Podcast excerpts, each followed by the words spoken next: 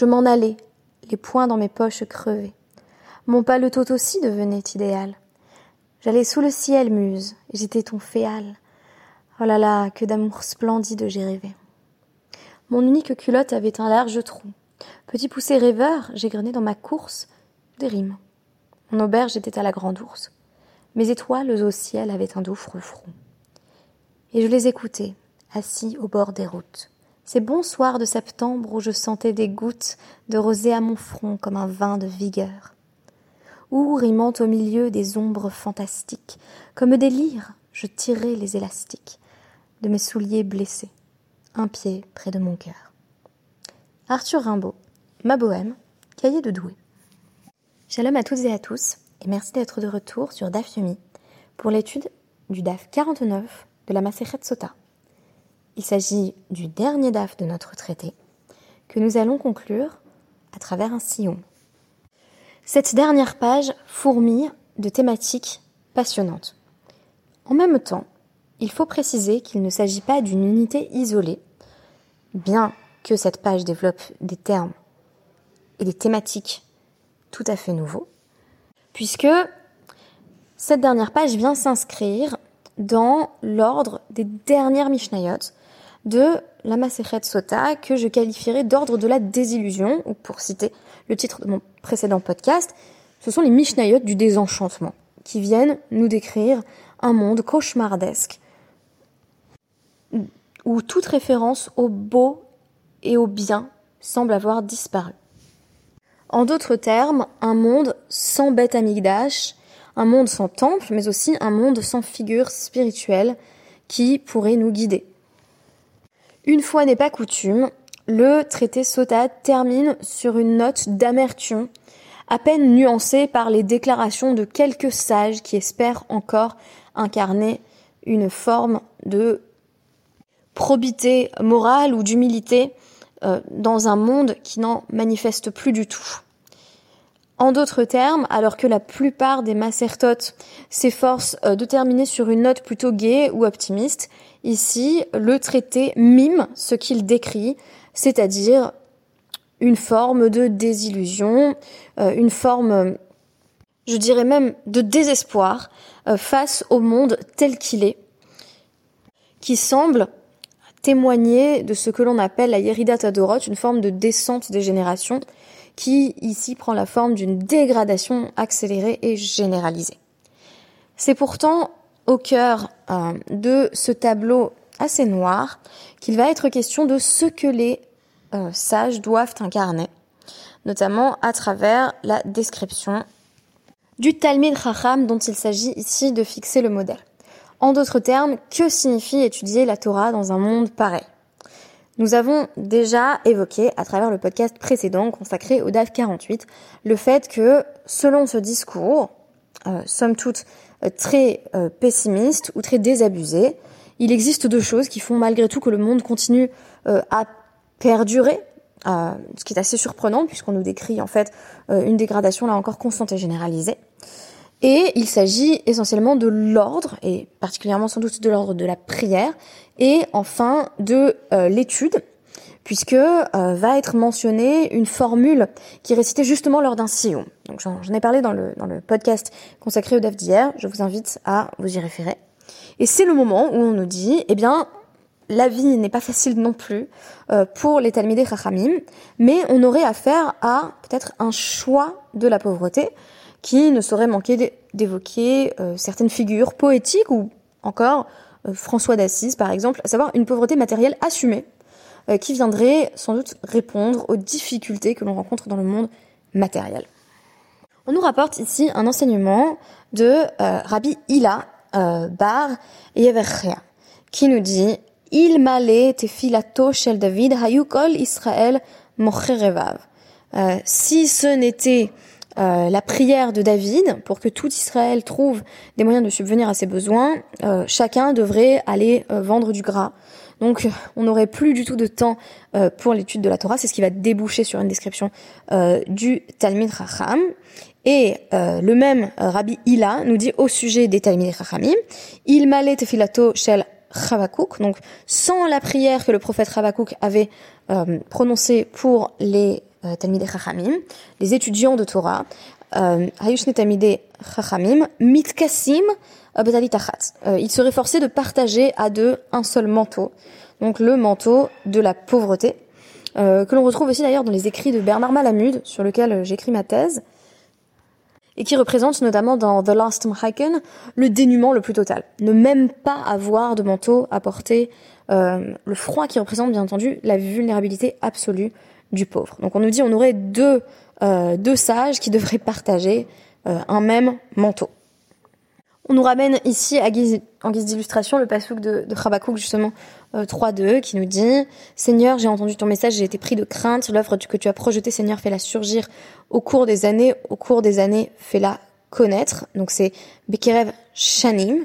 Et on nous dit ce n'est pas Bekerev Shanim, mais Bikrov Shnaim. Sans Chabakouk, il y aurait eu euh, ben, un pour deux et, euh, et les sages auraient connu une pauvreté encore plus grande que celle dont ils ont fait l'expérience par la suite.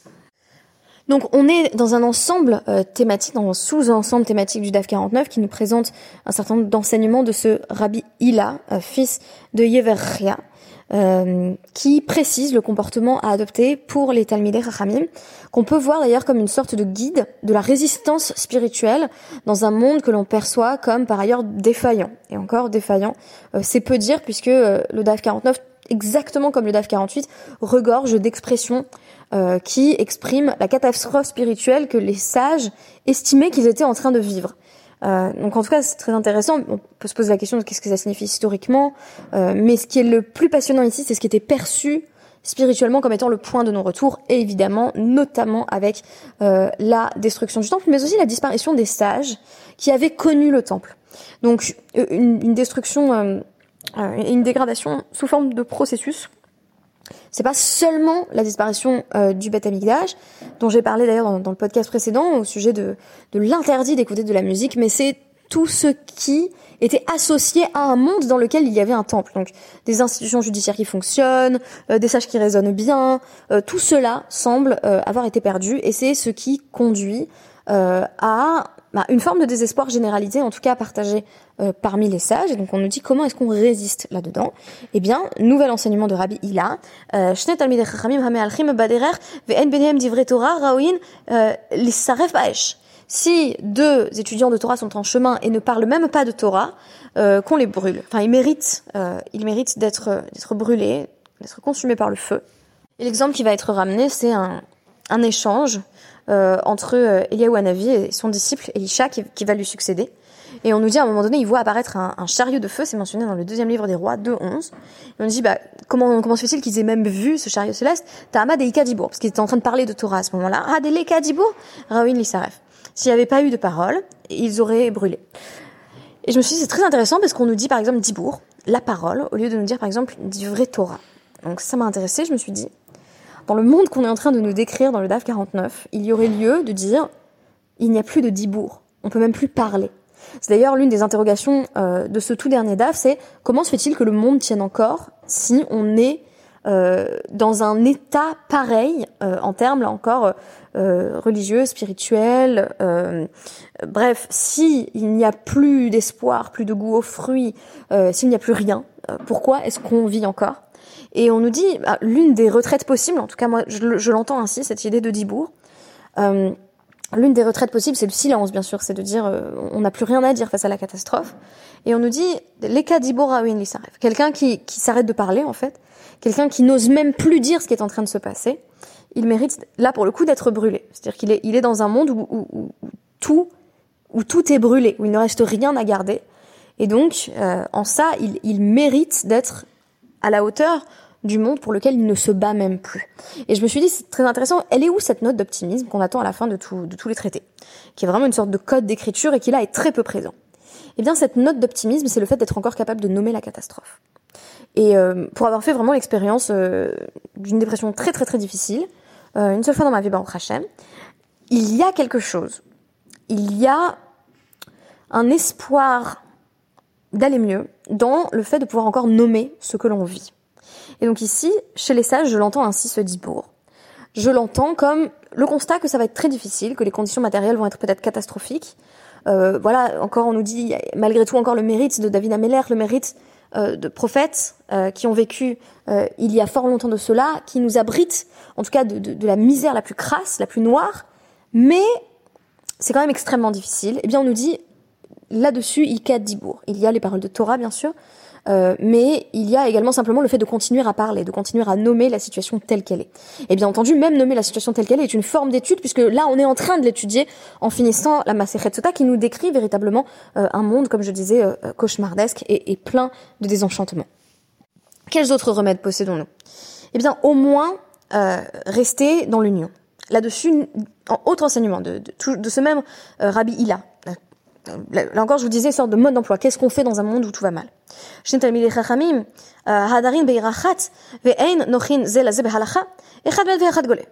Si deux étudiants en Torah habitent dans la même ville et qui ne trouvent pas le moyen d'être nochin zelazé, de s'accorder, d'être littéralement bienveillants l'un avec l'autre, euh, en matière de halakha et de se mettre d'accord au moins sur une marche à suivre, eh bien l'un mérite de mourir et l'autre d'être exilé. Enfin, littéralement, c'est plus un l'un meurt, l'autre est exilé, c'est très descriptif. Mais on devine qu'il y a encore le, le rat, oui, on s'expose à. En fait, on, mérite que ça si on n'est pas capable dans un monde divisé, euh, dans un monde presque désespérant, euh, de montrer au moins un front uni dire nous en tant qu'étudiants de Torah, en tant que euh, personnes qui avons un message à faire passer, on va être capable de laisser de côté euh, nos propres euh, dissensus, euh, nos propres éléments euh, de querelle et dire bah voilà, on a un discours à proposer, en tout cas à la communauté, qui est un discours cohérent et, et unique. Ce que j'ai trouvé intéressant, c'est que dans la suite euh, de notre Gemara, on n'a pas une apologie de la pauvreté, mais on a une prise en compte du fait que euh, étudier la Torah tout en souffrant de la pauvreté est considéré comme un mérite supplémentaire. Je pense pas qu'on nous dise ici c'est génial, il faut euh, surtout pas travailler et c'est merveilleux que les sages soient réduits à des conditions matérielles aussi difficiles, mais on, nous décrit ça comme malgré tout euh, une source de mérite de continuer à étudier euh, quand on souffre de la pauvreté. Cette fois-ci, c'est un enseignement de Rabbi Yehuda, le fils euh, de Rabbi Chia, qui nous dit. Toute personne qui étudie la Torah en étant mitoratrak, c'est très intéressant, c'est dans l'urgence. Dans l'urgence de quoi? On peut reparler bien entendu de l'urgence, de la pauvreté, des conditions matérielles, euh, le risque d'avoir à partager un seul manteau. Euh, il y a bien entendu de très nombreux textes sur la pauvreté des sages. On pourrait en faire une anthologie véritablement euh, dans la Gemara, mais ici on peut aussi entendre Trak comme Dibour de façon beaucoup plus générale. Continuer à étudier dans un monde où on a l'impression que plus rien ne va. Euh, dans un monde qui euh, qui nous semble là encore euh, se, se, détériorer autour de nous. Donc on nous dit Tfilaton Ishmat, sa prière elle est elle est tout de même entendue. Donc on continue à être responsable d'un monde qui va mal. Je recommanderais l'étude de ce DAF 49 dans les temps difficiles. C'est-à-dire que de manière générale, nous, on n'est peut-être pas complètement en phase avec le constat que font les sages sur euh, les fruits n'ont plus de saveur, euh, euh plus, plus, plus rien n'a de goût, euh, on ne veut même plus de joie, on, on éradique volontairement la joie. J'ai consacré donc le podcast euh, sur le DAF 48 à, à, à l'interdiction de la musique. et donc il y a à la fois une dimension, je disais, prescriptive et descriptive. On nous dit en même temps, bah, il y a plus de goût, et en même temps, bah, il faut qu'il y ait plus de goût. comme si on se plongeait dans un état quasi dépressif, partiellement, volontairement. Et pourtant, on dit même dans ça, il y a encore à avoir un il doit y encore y avoir un dibour qui émerge. Il y a une parole qui émerge même minam, minam hakim, même, même des profondeurs, euh, même euh, des tréfonds du désespoir. Il y a encore une parole qui euh, qui est prononcée. Évidemment, c'est dans ce DAF qu'on va nous repréciser, ben, si c'est pire tous les jours, comment se fait-il que le monde tienne encore Avec cet enseignement de, de Rabbi Yoshua au sujet de, de la destruction du temple? Il euh, n'y a pas de jour sans malédiction et Rava nous dit ben, chaque jour est encore plus maudit que le précédent. Et donc évidemment la question c'est Alma, Ama et comment le monde fait-il même pour tenir? Et on nous dit euh, Akdusha des Sidra, donc on a littéralement la sanctification de l'ordre, qui bien entendu peut désigner la tuila, mais aussi là encore on peut l'entendre de manière euh, presque absolue. Il y a un ordre, il reste un ordre comme pour nous dire que dans l'apparence du désordre le plus absolu, en l'absence d'un temple, euh, il continue à y avoir un ordre, et également euh, le Yeheshemeraba des Agadeta. Quand on étudie la Agada, quand on... C'est quoi, quoi l'étude de la Agada d'ailleurs? C'est une étude exégétique sur des passages narratifs. Donc c'est le fait de créer ce qu'on appelle en anglais un narrative. c'est le fait de créer du récit en fait. On crée du récit sur ce qui semble être un chaos absolu, dépourvu de sens et de ta'am. C'est excellent parce que le ta'am justement c'est l'absence de goût et c'est l'absence de sens. Un monde sans signification est un monde sans saveur. Et donc là, on nous dit, on va jusqu'au bout de la Haggadah. Qu'est-ce qui fait quand on, se passe quand on finit l'étude d'une Haggadah? On dit Rabba, que ton nom soit sanctifié. Donc on ramène le nom de Dieu dans le monde en créant du récit. Là encore, on peut voir euh, dans cette description simultanée de la catastrophe et de ses remèdes euh, une forme de guide. Comment survivre? Euh, dans un monde qui semble n'être que chaos On nous dit il y a, cette idée de sidra, ramener de l'ordre, étudier et donc créer du récit, du récit qui fasse sens, auquel on puisse s'identifier, et ainsi ramener le don de Dieu dans le monde. Et on nous dit ainsi, Ha yesh sedarim tofia mais Ophel, parce qu'il y a encore des ordres. Euh, Sedarim, bien entendu, ça, ça, désigne les ordres du Talmud, ça désigne les ordres de la prière. Donc tout ce qui fait qu'on ramène de l'ordre euh, dans notre vie, dans une vie qui semble chaotique, Tophia Ophel. Il y a quelque chose qui va se révéler du plus profond de l'obscurité. Donc dans un monde qui n'a pas de sens ou qui semble n'en avoir aucun, on est responsable de le ramener dans le monde ou de le créer euh, évidemment pas ex nihilo, parce qu'évidemment la Gadeta est basée sur des, euh, des récits originels et fondateurs qu'on va essayer de reconstruire en venant combler les béances et les blancs du texte. C'est d'ailleurs très intéressant puisque c'est à la toute fin euh, de notre Maseret qu'on va trouver le passage très célèbre sur la sagesse du grec, ce qui est appelé donc Chochmat Yevanit, ou plutôt Chormat Yevonit, la sagesse du grec plutôt que la sagesse grecque. On commence par nous dire apparemment dans, dans, dans l'un des tout derniers passages de notre œuvre qu'il est interdit d'étudier le grec, et on va ensuite établir une distinction peut-être entre la langue grecque, une étude purement linguistique, et ce qu'on va appeler euh, non pas la langue grecque, mais la, mais la langue du grec au sens, là encore, métaphorique, allégorique, de cette fameuse sagesse grecque. Alors, on dit souvent, là je vais pas beaucoup innover là-dessus, que la sagesse grecque telle qu'elle est présentée euh, dans notre DAF est associée à une forme de ruse et de stratégie. Euh, et donc ça, on nous dit, on ne peut pas la mobiliser. Donc là encore, comme pour nous, euh, créer un effet de repoussoir. on nous dit, voilà, la Torah, c'est ce qu'il faut étudier qui ramène de l'ordre, tandis que la sagesse grecque permet de trouver des expédients euh, notamment dans un contexte là encore assez compliqué, qui est un contexte de guerre. Et c'est là qu'apparaît euh, l'un des plus célèbres midrashim, ce que j'appelle en général le midrash du cochon pour faire court, où on nous dit qu'on avait donc deux rois euh, asmonéens qui étaient en guerre l'un contre l'autre, donc une guerre civile. Donc Hyrcanos est en dehors de la ville, Aristoboule est à l'intérieur, et ben, comme ils sont juifs tous les deux, euh, même les opposants, donc même euh, les partisans de Hyrcanos, vont donner tous les jours aux partisans d'Aristoboul de quoi continuer à faire les sacrifices au Beth Et à un moment donné, on nous dit Hayasham Zaken Hayamakir Yevonit. Il y a eu un, un, un sage, un Zaken, en tout cas un homme âgé, à un moment donné, qui était en tout cas expert en sagesse grecque, et ici qui est quasiment une sorte de polyorcétique, c'est-à-dire l'art du siège qui dit écoutez, si vous voulez que ça s'arrête, c'est bien simple, euh, au lieu de donner les sacrifices qui vont leur permettre de continuer le rituel du temps, vous avez qu'à donner un cochon. Et on nous dit que euh, ce cochon euh, insère ses sabots dans dans, le mur, dans les murs de Jérusalem, et que cela fait trembler tout Eretz Israël, tant l'impureté de ce sacrifice est grande. La sagesse grecque, c'est la sagesse du cynique. C'est celle qui dit ok, le monde va mal autour de nous, on est par exemple en siège, en guerre, mais il y a euh, des remèdes stratégiques et tactiques qui vont permettre en tout cas de faire en sorte que moi je m'en tire, ou que ce soit mon camp qui gagne. Et on nous dit, ça, ce n'est pas en tout cas euh, le remède qui est proposé à euh, bah, un monde là encore plein de conflits et de complexités tel qu'il nous est décrit à la fin de la Maseret Sota. Et je finirai simplement euh, au sujet bah, des toutes dernières lignes du DAF 49. On nous dit, un passage qui avait été rapporté, qui nous dit, voilà, Mishemet Rabbi, Batla, Anava Veira À partir du moment où Rabbi est mort, Rabbi Yehuda Anassi, compilateur de la Mishnah, on n'a plus trouvé personne qui manifeste véritablement les, les, vertus d'humilité et de, et de crainte de la faute.